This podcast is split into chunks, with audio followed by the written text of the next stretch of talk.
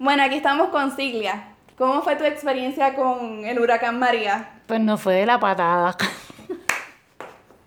¿Hay algo más que quieras decir? No, no fue mal. Fue tan horrible que ya no quiero hablar del tema. No, no me quiero acordar. Y tengo una tía que también le pregunté si quería participar y me dijo, no, yo tengo trauma, yo no quiero hablar del tema. Ay, gente, ¿qué Y me, con- y me, contó del, me, con- me contó todo lo que pasó, pero me dijo, no lo grabes porque tengo trauma. Sí, gente que depresión, no te creas, gente que depresión. Gente que depresión después de María, artista y todo. Bienvenidos al episodio 3 de Cómo llegaste a donde estás, enfocado en Puerto Rico durante y post huracán María, con el propósito de continuar la conversación. Queremos tomar este espacio para relatar anécdotas.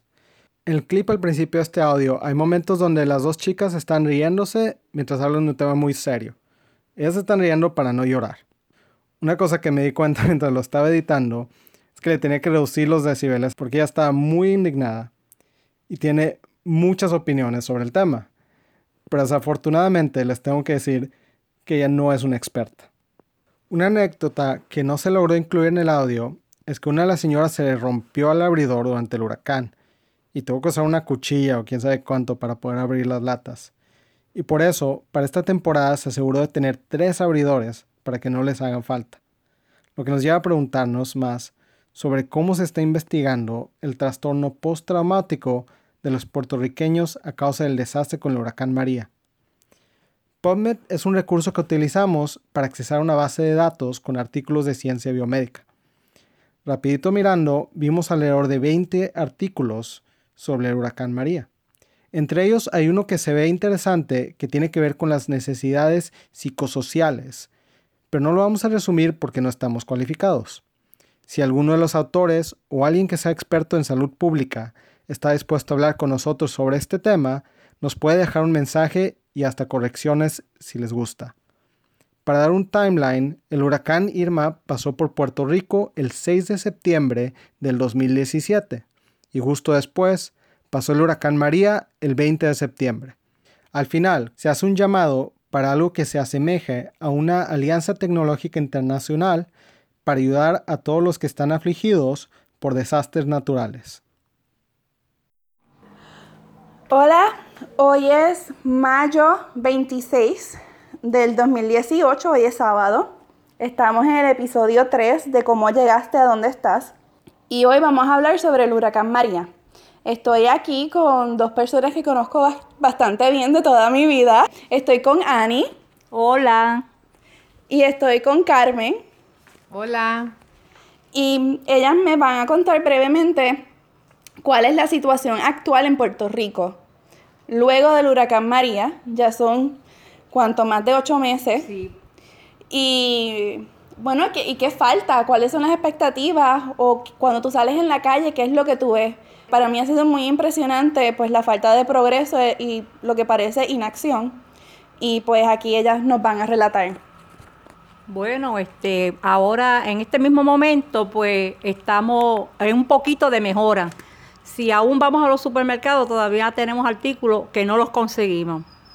Eh, si salimos a la calle, el montón de semáforos que están dañados, este, encontramos palos, este, tenemos este postes que todavía no los han arreglado, de, son de las comunicaciones y tanto como de la luz. Todavía nos falta bastante. Estamos experimentando cosas que se llaman brownouts, que a veces uno está, dicen que ya hay electricidad en distintos lugares, pero no es electricidad todo el tiempo. Tú pasas una o dos horas a veces al día sin luz, a veces de un día para otro y a veces un día completo. Y pues eso nos gustaría que se incluyeran en las estadísticas que nos están dando a los ciudadanos. Estábamos pensando de las cosas positivas de haber cortado la electricidad en Puerto Rico, es que si una persona tiene una inundación en la casa, es menos probable que ese individuo muera electrocutado. Entonces, pues sí, hay algo positivo, lo único que ya varios meses, pues estaría bueno que ya tuviéramos la electricidad. Aquí no, aquí eh, ocho meses y todavía hay gente que no tiene luz. En las carreteras hay hoyos gigantescos. Eh, entonces te zafas de un hoyo y caes en el otro. Y, em, eso pues todavía no han hecho nada para, o sea, para tapar esos hoyos. Eh, sí hay gente privada que comenzó, comenzaron a tapar los hoyos de sus áreas y pues con la cooperación de la gente. Entonces, es que hemos visto personas y nosotros mismos que hemos hecho cosas que pues le toca a los municipios y al, y al gobierno como tal hacerlo. Y pues ciudadanos privados o, o, personas civiles no están equipadas para hacer estos trabajos. Entonces pues necesitamos personas que estén equipadas y con el conocimiento y a los que se les paga hacer esto pues que lo hagan. Hay unos rotos enormes en la carretera, hay hay tubos que le han caído en carros a las personas y semáforos que se han caído encima de personas. Esto es ya, es algo sobre derechos humanos, de que tú sales a la calle y que no vayas a morir por negligencia. Entonces ahora vamos a hablar sobre cómo fue la preparación para la, para la, temporada de huracanes. Se están riendo, así que yo también me estoy riendo. Eh, vamos a empezar con Ani. Bueno, pues no estaba muy preparada. Eh, como para mí fue la primera vez, la primera experiencia, pues solamente me acuerdo haber comprado una vianda y un bacalao. Y como no tenía gas en una estufita que tenía abajo, la prendía con un externo. Y así mismo le dije a mi hija que tenía un bebé, le dije, ay, no te preocupes por eso, que eso son unos vientos y mañana todos los supermercados están abiertos, la gente es muy exagerada, pero nos las vivo bien fuerte no teníamos casi ni agua, mi hija no tenía alimentos para su hijo, este, y en realidad fue fuerte para las dos, porque yo no estaba preparada. Y Carmen, ¿cómo fue la experiencia para la preparación de la temporada de huracanes? Yo pensaba que me, había preparado mejor que otras veces porque había comprado bastante agua y tenía comida y yo pensaba que tenía mucho, pero eh, fue tan fuerte el huracán que la comida se fue acabando lo primero que se acaba es el agua, porque necesitas el agua para todo, o sea, no solamente para tomar, eh, no había agua de acueducto. Em, y pues la comida se fue acabando, hubo carencia y no se conseguía, que es lo peor. Y yo quiero mencionar, yo soy María Elisa, quiero mencionar pues desde la perspectiva de estar fuera de Puerto Rico, yo soy puertorriqueña, pero durante el huracán pues me encontraba fuera cursando mis estudios y yo no podía conseguir a nadie. La comunicación no existía. Si tenías un teléfono satélite, tal vez, pero por semana yo no supe si mi familia estaba viva, si estaban muertas, si yo tenía que ir a reconocer cadáveres, si, yo, si necesitaban algo. Yo lo que pensaba era, si tienen una necesidad que en una hora se puede salvar la vida de una persona, pero en días después ya la persona está muerta y tú no puedes hacer nada. Esa era mi preocupación constante no, no sé cómo se, se, hubiese podido prevenir esto. Me gustaría que hubiese una tecnología que, que evite que la, la, comunicación se corte cuando hay un desastre natural. Y no sé si es que es tan frágil la, el sistema de comunicaciones en Puerto Rico.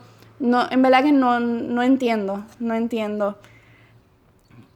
Y me imagino que otras personas en la diáspora se sintieron igual de, de impotentes que yo, que uno pues si no puedes conseguir a tus familiares, uno empieza a buscar fundaciones, uno empieza a buscar otras personas que tal vez tienen familiares en Puerto Rico, buscar, yo llamé a políticos, a senadores, representantes, pero nada de eso me solucionó el problema de conseguir a mi familia.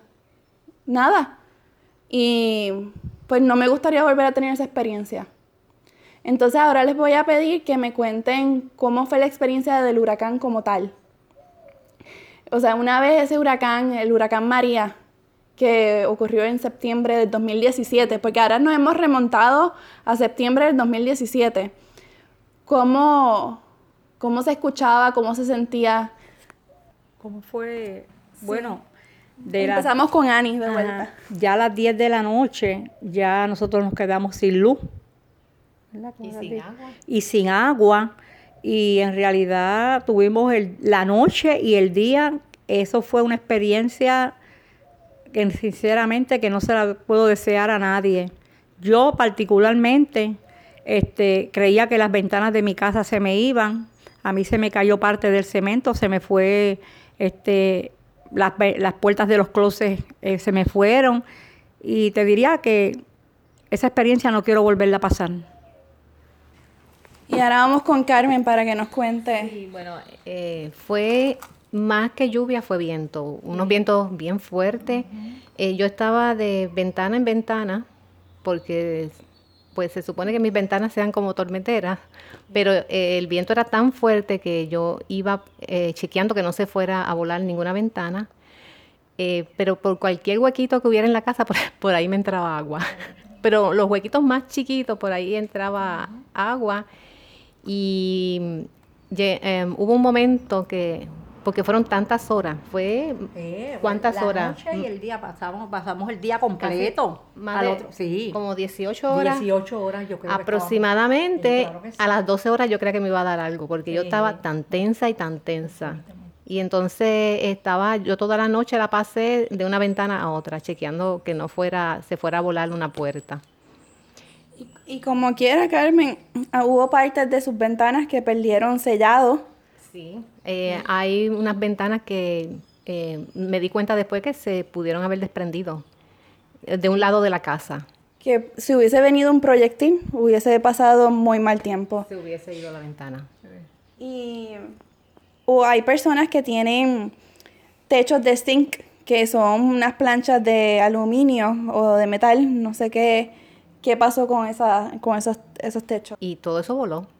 Todo eso, eh, tú veías eso volando como si fuera papel frente a tu casa. Y los árboles se desprendieron de raíz. Yo tenía, yo no tengo árboles, pero tenía tres pinos en mi patio, eh, un palo de aguacate, eh, tenía Un palo de la vecina. La vecina le tiró sus tres palos para allá, los pinos, y le tiró el palo de aguacate. Las, las tapas de los zafacones soterrados se fueron. en mi casa. Se le fueron a la casa de ella. Eh, sí, eso fue, no fue fuerte. fue Yo no tengo, eh, hay un tipo de antena de satélite aquí que yo no tengo, pero estaba en mi techo, no sé de quién es. Sí. Ay, Fue fuerte, fue muy fuerte. Y esos mismos techos en concreto que uno piensa que a veces no se van, hay personas que perdieron su techo. Y hay otras personas, su techo, los que son techos en concreto, tienen eh, el techo craqueado con filtraciones que cada vez que llueve se inundan. A mí en la entrada, me, me- mira, me cambió toda la puerta, el movimiento parece el viento dándole a la puerta, mira cómo la abrió de arriba a abajo. La craqueó. La craqueó toda, toda, toda. Eh, eh. Y a mí me entró toda, toda el agua porque yo no, en los gabinetes de cocina, eso entraba el agua por la cocina, eso llegaba hasta acá. Yo tuve la casa todo el tiempo con agua secando toda la noche. Inundada. Inundado, inundado. Y hubo unos vecinos también que el- la presión y el viento causó que, que perdieran sus ventanas. Y ellos pasaron todas esas horas con, con lo que encontraban aguantando ese roto. Mi hija en su casa, que eso fue allá en Humacao, eh, mi hija tiene puertas de seguridad y tuvo que aguantar las puertas porque en un momento ella creía que se las llevaba, porque ahí mismo las dos vecinas, las dos puertas de seguridad se las tiraron a la calle.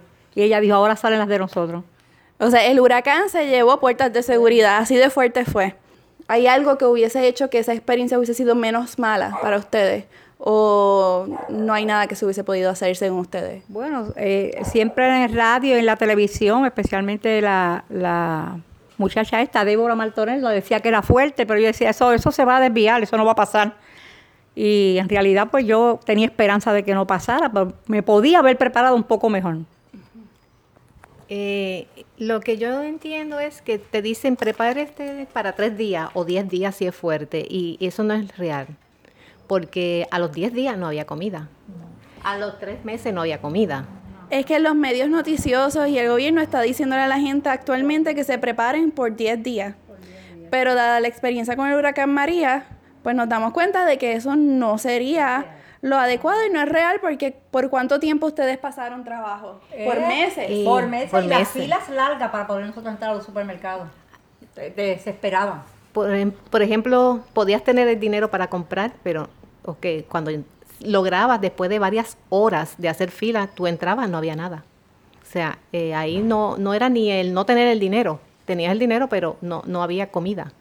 Y lo principal es que no había agua. Nos limitaron la gasolina. La En- gasolina era limitada. No podíamos. Si tenías planta, tenías que ver la que le ibas a poner al carro. Eso fue algo fuerte para nosotras. Sí. Hay personas que tenían la planta, pero no tenían la gasolina. O sea, no había gasolina. ¿Cuánto ustedes han pagado por gasolina? Bueno, ahí no sé porque lo que pasa es que la compraba mi hija, porque después mi hija consiguió una planta, pero no sé más o menos, pero, pero gastaba, gastaba porque cada tanquecito eran 20 pesos y llegó a comprarlo varias veces, que ella me dio, está fuerte la gasolina. ¿Varias veces en semana? En semana, en semana. Eh, y se prendía y se apagaba la planta.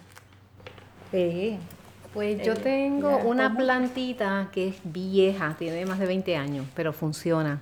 Y no sé si es por ser tan vieja eh, que eh, consume mucha gasolina. Entonces, al principio, como yo creía que era temporero todo, yo llegué a gastar hasta 150 dólares eh, semanal. Eh, y eso fue prendiéndola ratito. O sea, la ¿Como prendía. cuatro horas? Pues como cuatro horas en total. Pero ¿Al entonces. día? eh, Sí, cuatro horas en total, pero dividido. Yo lo que hacía era que lo prendía una hora y media, hora, una, o sea, como para mantener un poquito fría la nevera. Pero después decidí, a las dos semanas decidí que no se prende planta, o sea, no se compra más gasolina, porque eso, o sea, eh, eh, para mí es muy costoso. Ayer pasé por una gasolinera y vi que estaban a 82 centavos el litro la gasolina. Esa es la regular. Porque la, la gasolina premium eh, es más costosa todavía. Y la diésel ni se diga, que es la que usan muchas plantas. Muchas plantas. ¿Y cuáles ustedes piensan que son los efectos al ambiente de las plantas eléctricas? Horrible, porque eso, es- eso es matarnos a nosotros, tantas enfermedades y tantas tantas alergias y tantas cosas. Y esas plantas, y, y, y los oídos como los tenían las plantas, estábamos volviéndonos locos. Con el sonido. Sonido, Mira, sí, el eh, sonido.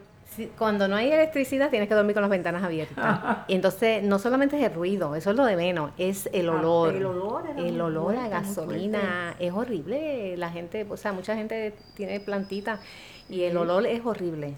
Horrible, horrible. Estábamos intoxicados. No se podía dormir. Horrible, horrible. Sí. Entonces esto también lleva a que pues la- tal vez la energía solar podría evitar que se utilicen tanto las plantas y, y que las, pla- las plantas eléctricas y que las personas estén inhalando todo ese humo y el sonido horrible por las noches. Que pues a lo mejor esa persona durmió cómodo esa noche, el que tenía la planta, pero el que está al lado no la está pasando bien. Y lo que ponen es también los mufflers de, lo- de las plantas, que a veces los ponen en dirección de la casa del vecino. Entonces el vecino se está oliendo tu gas quemado. No hagas eso. Yo prendía la mía, como era por unas horitas nada más, pues por el día. Pero después de las 6 de la tarde no. Porque eso... Y además que tenía que estar pendiente por un fuego o algo así, o sea... O sea, no, o sea, como que eso no me daba mucha seguridad tener una planta prendida. Sí, aquí, aquí igual, donde yo tenía dos vecinos, pues, que eso era día y noche y no se podía dormir. Bueno, yo llegué a ponerme cosas en la nariz para poderme quedar dormida, desesperada, no encontraba eh, la peste que había, el- la peste a gasolina, eh, muy fuerte. Vamos a hablar ahora también de la energía solar. Porque ahora algunas personas pues están comprando las plaquitas solares pues para cargar sus celulares, que eso se utilizaba antes para acampar. Y hay otras personas pues han considerado poner paneles solares en sus casas. Sí, bueno, hay mucha gente que eh, está este, poniendo sus paneles solares. Eh, no sé cómo lo pueden, si lo pueden hacer independiente o con energía eléctrica, eso no lo entiendo muy bien. Lo que sí escuché en noticias y por poco me da un ataque es que un, un político estaba proponiendo cobrar por el sol. O sea, el que tú pusieras placas solares, cobrar por el, por, el sol. Eh, no sé a qué llegó eso, pero yo pensé que se estaba volviendo loco. Porque eh, no, no sé, eh, ignoro si se pueda cobrar por, por el uso del sol. Si alguien sabe sobre esta información, pues que nos clarifique y nos dé mayor información, pero estamos, estamos en caos pensando de que si alguien va a utilizar unas placas solares le vayan a cobrar. Lo que sí puede ser es que si tienes el, el, co- el- el contador, Pero el contador no mire. Sí, pero si tienes una placa solar y la conectas al contador, que eso es lo que algunas personas hacen, puede ser, puede ser que te salga más caro. Pero no estoy segura. Si alguien sabe de esto, que nos clarifique.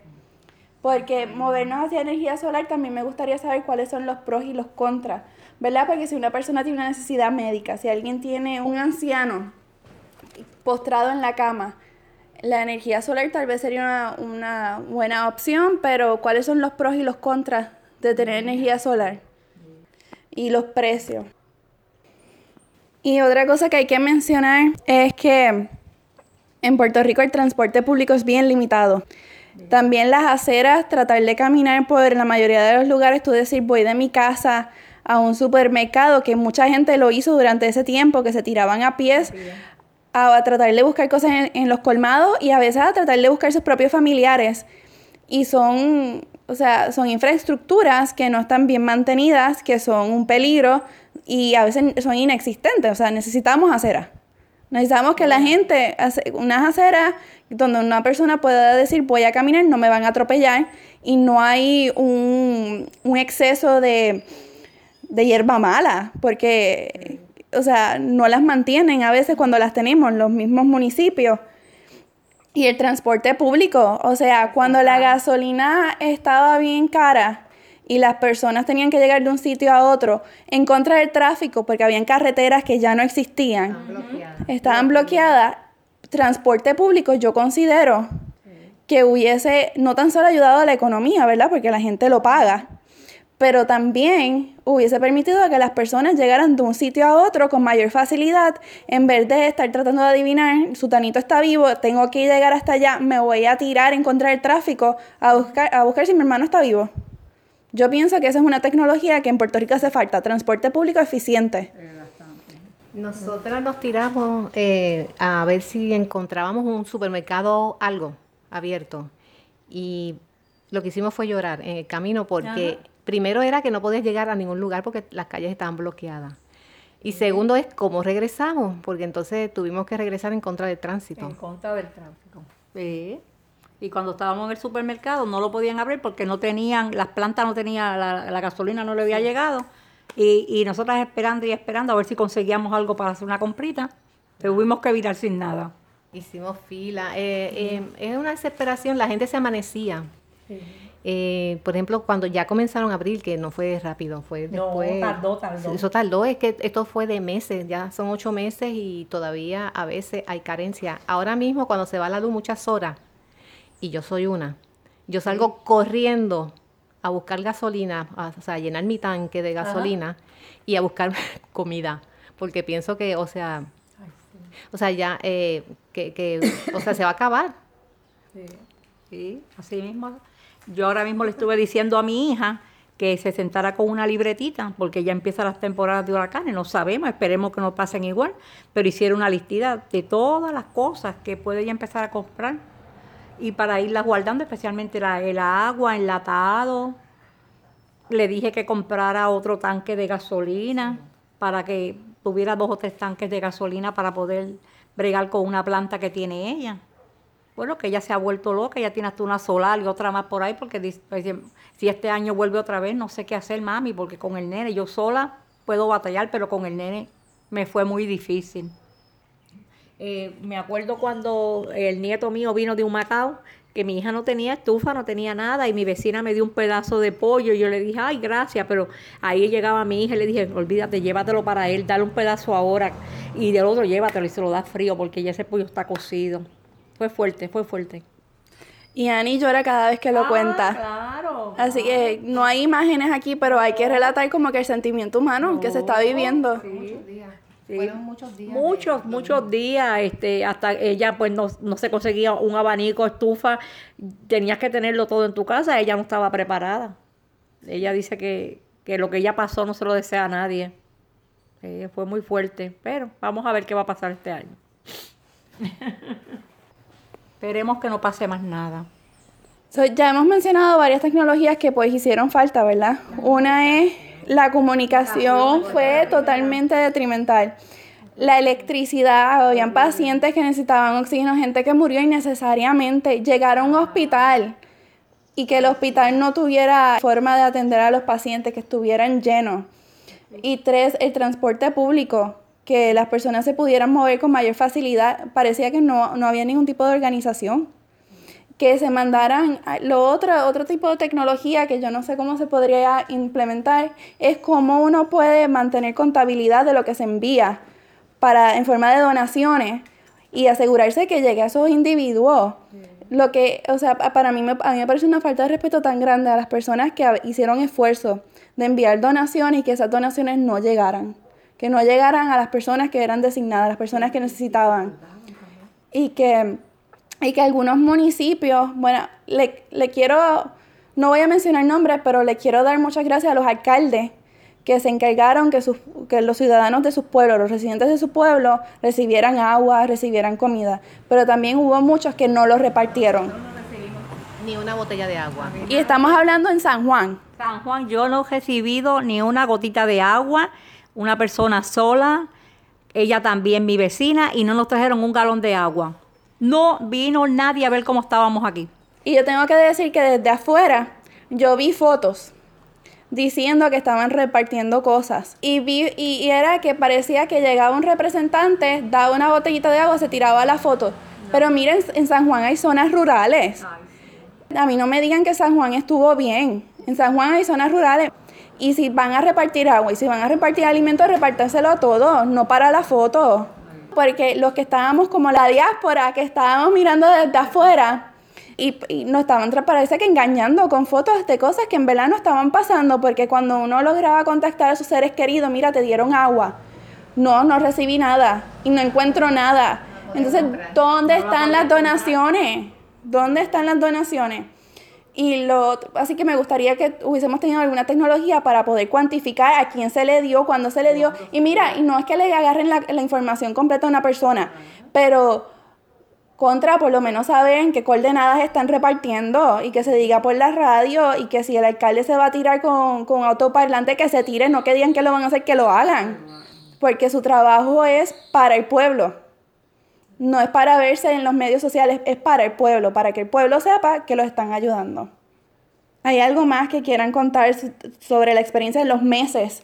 O sea, ya, ya hablamos de, del huracán, ¿verdad?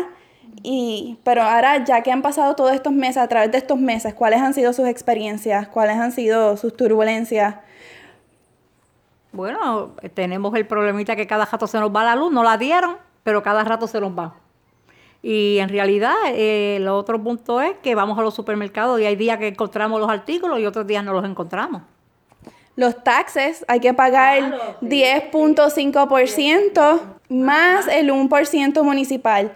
Los taxes están bastante fuertes. Parece que no se están monitoreando los precios ah, de acuerdo, porque durante, pues DACO existe para que mientras hay una emergencia se monitorean los precios, pero durante la emergencia parece que no se monitorearon porque la gente para tratar de conseguir agua pagaban tres veces a veces de lo que costaba el agua. Y fue bastante decepcionante ver personas que, que están pues pasando trabajo monetario también. Hay gente que no pudo trabajar por muchos meses después también.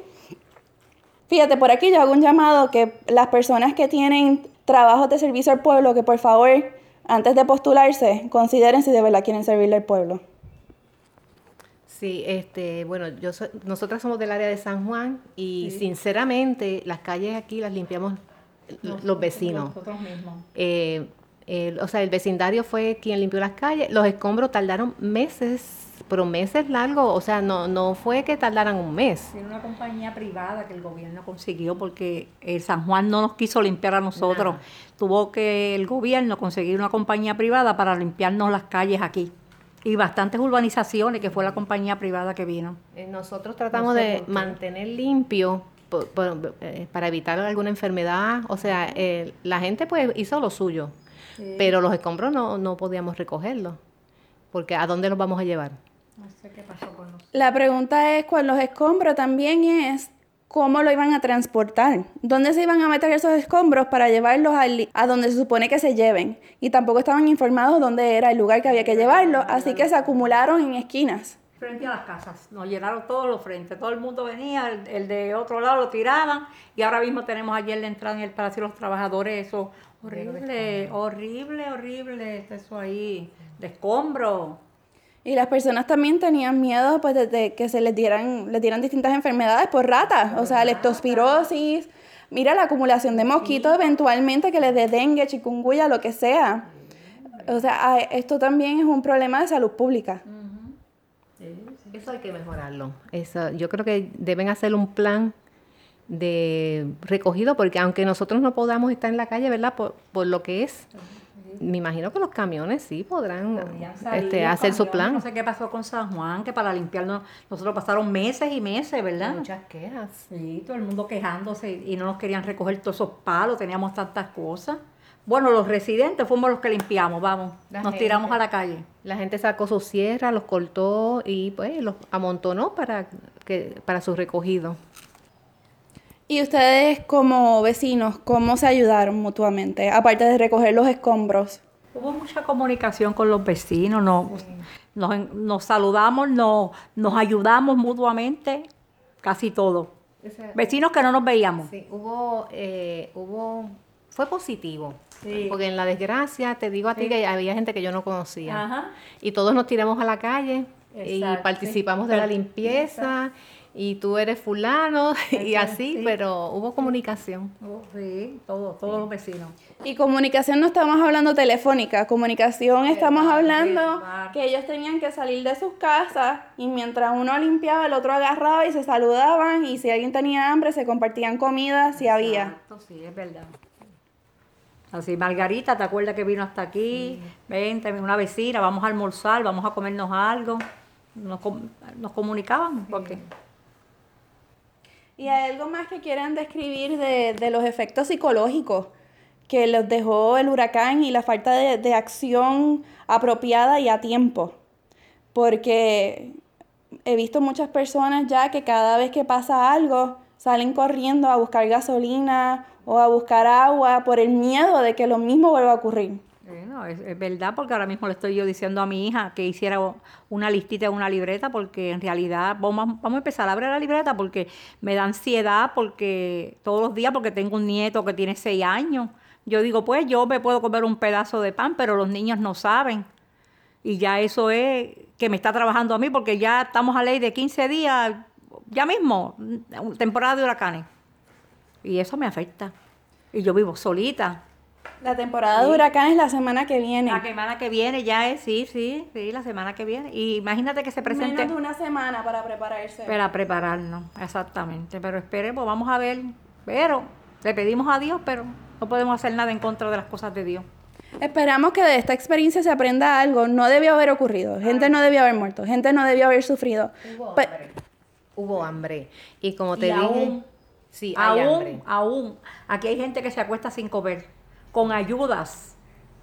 No, con las ayudas y la gente no tiene la ayuda, pues no le llega la ayuda. la- hay gente que, como por ejemplo, tienen que decidir por, e- eh, si compran la gasolina aquí es cara. Si tienen una plantita pequeña, si van a comprar gasolina para, ¿verdad? Para poderse alumbrar o, o lo que sea, darle un poco de luz a la casa o, o comprar comida.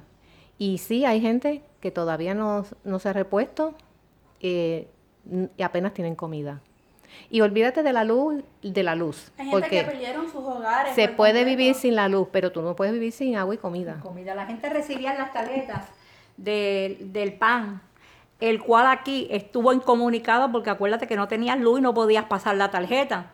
¿Y qué esas pobres personas hacían? No tenían, porque tenían los chavos y ¿qué pasa? No podían comprar, no tenía nadie que los llevara a hacer la comprita.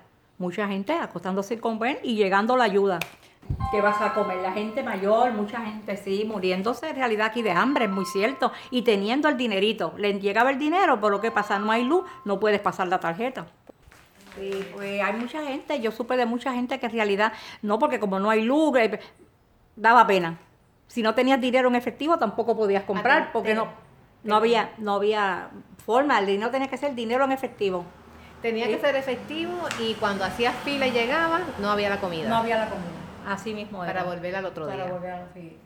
Y yo puedo decir que cuando yo logré contactar a mi madre, pues primero me dijo que no, que estaban como que haciendo lo que podían y que pues no se podía recibir gente porque no había recursos, o sea, te doy, pues entonces yo no como. Usamos agua para ti, y yo no tengo agua. Y después, ya para Navidades, que logré hablar más con ella, me dijo, yo pensé que yo me iba a morir. Y eso nunca me lo dijo por teléfono, eso me lo dijo en persona. Yo pensé que nos íbamos a morir de hambre, nos íbamos a morir de lo que sea, deshidratación. Y, y llegar al punto de que alguien te diga, yo pensé que me iba a morir. Y yo desde afuera pensando todos los recursos que aparentemente se enviaron, que la gente piensa que se va a morir. No es necesario llegar a ese punto. Y otra cosa que quiero mencionar y quiero destacar es que a mí no me nace poner fotos de miseria en este video. Yo voy a poner fotos de cosas que, que he visto y algunas grabaciones, pero yo no, le, no voy a publicar fotos de gente muriéndose, no voy a publicar fotos de, de gente sufriendo, porque me, me parece que eso estaría fomentando la curiosidad mórbida. Corrección. Aquí quise decir curiosidad morbosa. Y le voy a tirar la foto y yo no tengo los, los medios ni, ni el presupuesto para ayudarlo. Pero las personas que sí tienen los medios, sí tienen los presupuestos, tírense y ayuden. Y yo haré lo mío a medida que yo pueda, pero yo no voy a publicar fotos. Me parece una falta de respeto y le está quitando la dignidad que le queda a esos seres humanos. Y no, no me parece que se, sea útil sacar partido de la miseria de alguien más para postear fotos. Y eso parece que también sucedió en Puerto Rico. Personas tirándose fotos y no estaban ayudando. Y eso para mí ha sido tan decepcionante, me ha roto el corazón. Espero que eso no vuelva a suceder. ¿Quieren describir más su experiencia durante el huracán y, y después? ¿O prefieren ir ya como que al presente de nuevo? Pues, pues repasando, eh, fue horrible. Eh, ya te describimos más o menos, ¿verdad? De lo que nos acordamos. En, sí se pasó, yo te diría, eh, nosotras siempre encontramos que comer, ¿verdad? Y nosotras hicimos hasta canjeo. Claro. Un día yo le pregunto a ella, me estoy acordando que yo, te- yo como arroz integral. Ajá, y yo tenía sí. los dos, entonces le digo a Ani, ¿tú quieres arroz blanco? Sí, y lo canjeamos. Exacto, sí, eh, sí. tú me diste el pan y yo te di. sí, exacto, los compartíamos. Yo le di arroz. Un día no tenía mucha agua, yo tenía un dron que casualmente me lo había regalado su esposo. Y yo le dije, mira, yo tengo agua. Y yo nos pasábamos los cubitos de agua. Yo, yo tengo, coge de la mía. Cogimos agua de lluvia. Agua de Nosotros lluvia. llegamos a usar agua de lluvia Sí, para con limpiar. cloros. Sí, Sí. Le, le añadíamos cloro. Sí, Ay, le añadían este blanqueador.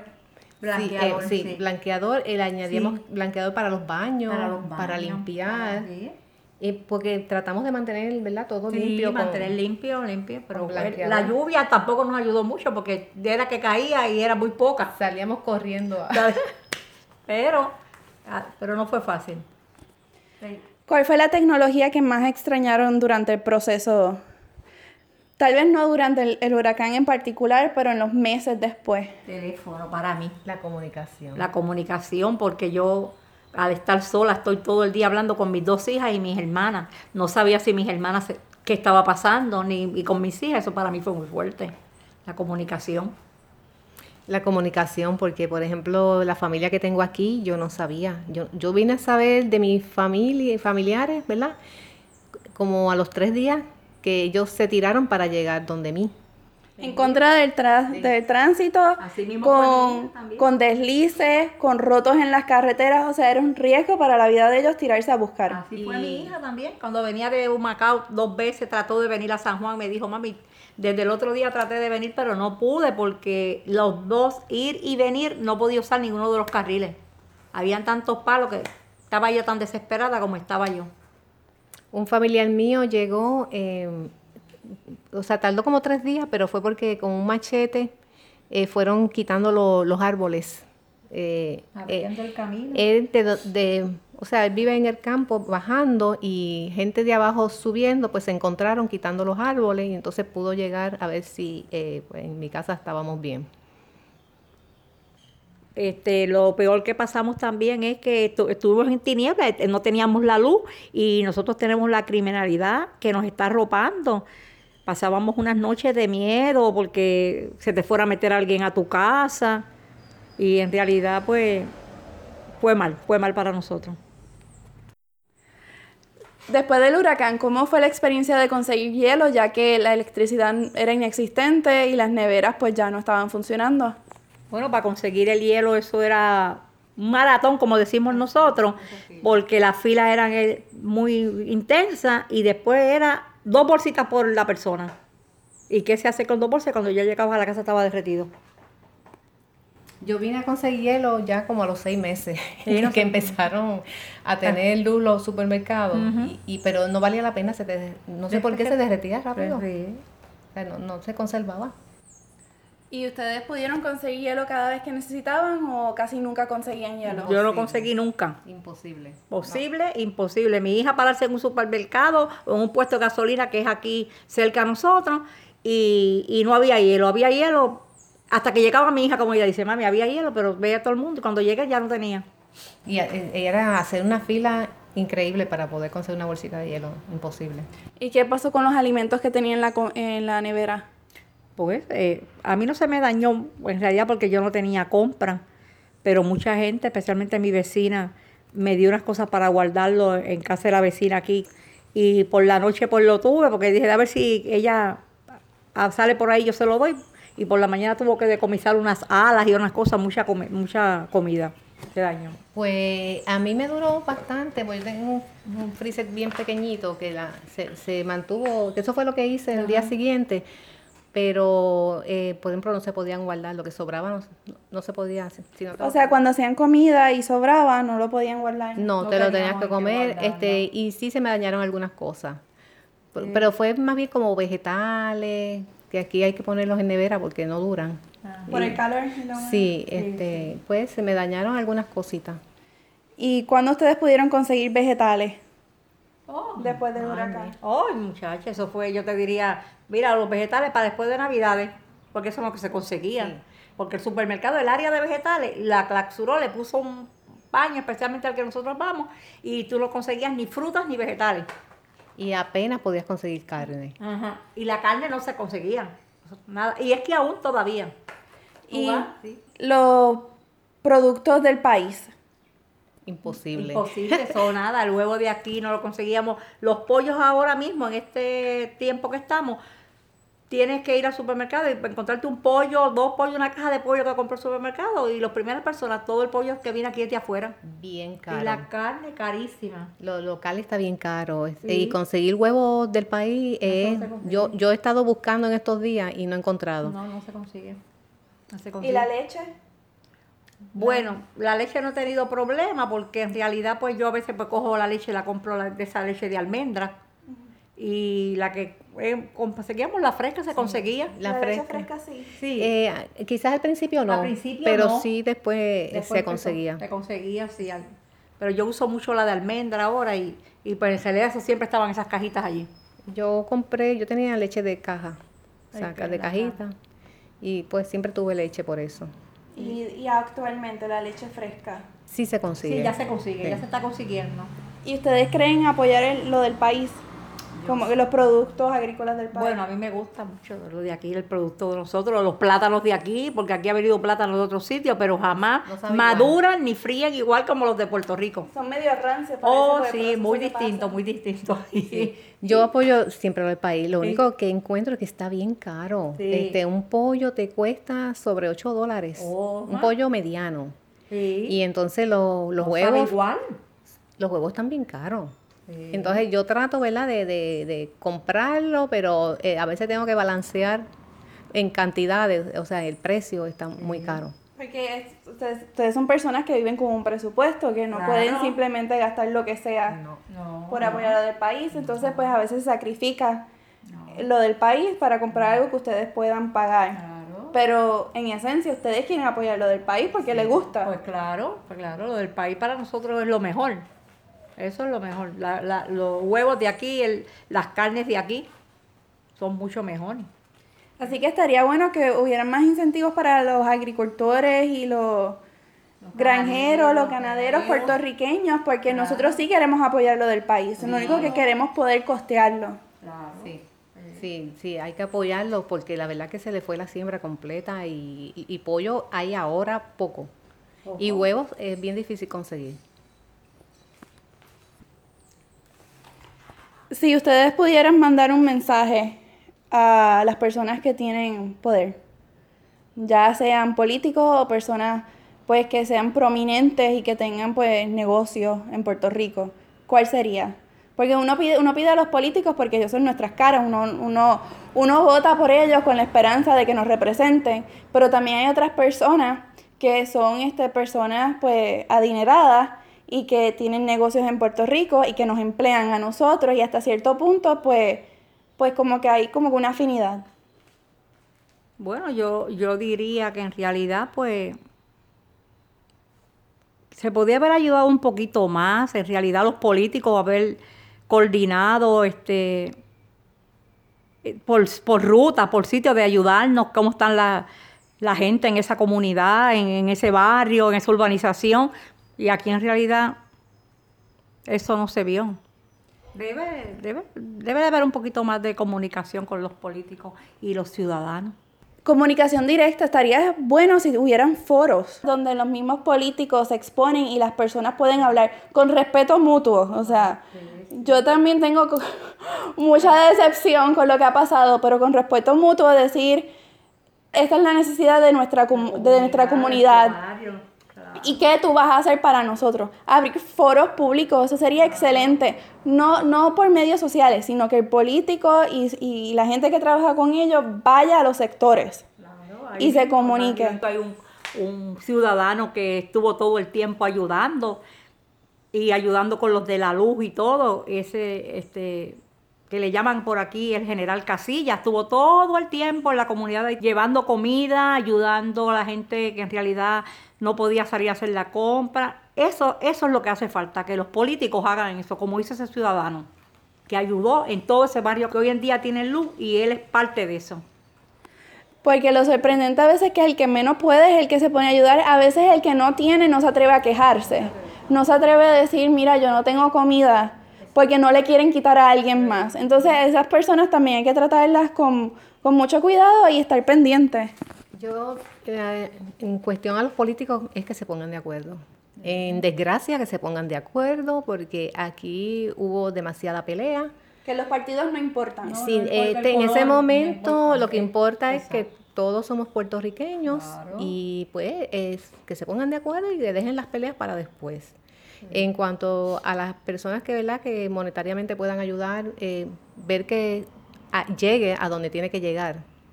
O, que se fiscalice también, que eh, estén con el pendiente. Y, y, por ejemplo, yo sé de algunos lugares, a nosotros no, ¿verdad que nada? Pues nosotros salimos hasta ver si veíamos oasis, no, no, encontramos nada. Nosotros o no pudimos llegar. O no pudimos llegar, pero yo por aquí no había ningún oasis y nadie nos trajo una botella de agua. En pleno San Juan, porque esto es San Juan. No estamos en un campo metida, nada, Pero sigue siendo una zona rural en San Juan. pero no, es un, no, es un campo que ah, es bien difícil llegar. No, no, claro. Pero teníamos igual necesidad, o sea. Claro. Porque no, no había dónde comprar. Eh, una vida es una vida, no importa la vida de quien sea. Y todavía eh, hay personas que de verdad todavía en el centro de la isla no se habla de ello, ya no se habla de eso, pero hay personas que todavía no tienen un techo, apenas tienen que comer y son las personas que no se quejan. Porque hay gente que se queja y logra su propósito, pero hay gente que no se queja y está viviendo en miseria. En miseria. Y con niños, benditos, muchos niños. Y muchos ancianos. Ancianos. Muchos ancianos que necesitan que, que, los cuiden con decencia. Ay, sí, sí, sí. Por este medio voy a hacer un llamado a científicos, ingenieros, matemáticos, personas que trabajan en la tecnología. Y cuando digo ciencia, digo cualquier ámbito de la ciencia. Para que unamos nuestras mentes, independientemente de dónde seamos, que sea algo internacional, por si acaso vuelve a ocurrir. Mira que me dan ganas de llorar. si vuelve a ocurrir algo así, mira, es que pasó en Puerto Rico, pero pasa en otros lugares, que hay desgracias constantemente. Y, y como que no estamos unidos para ayudarnos.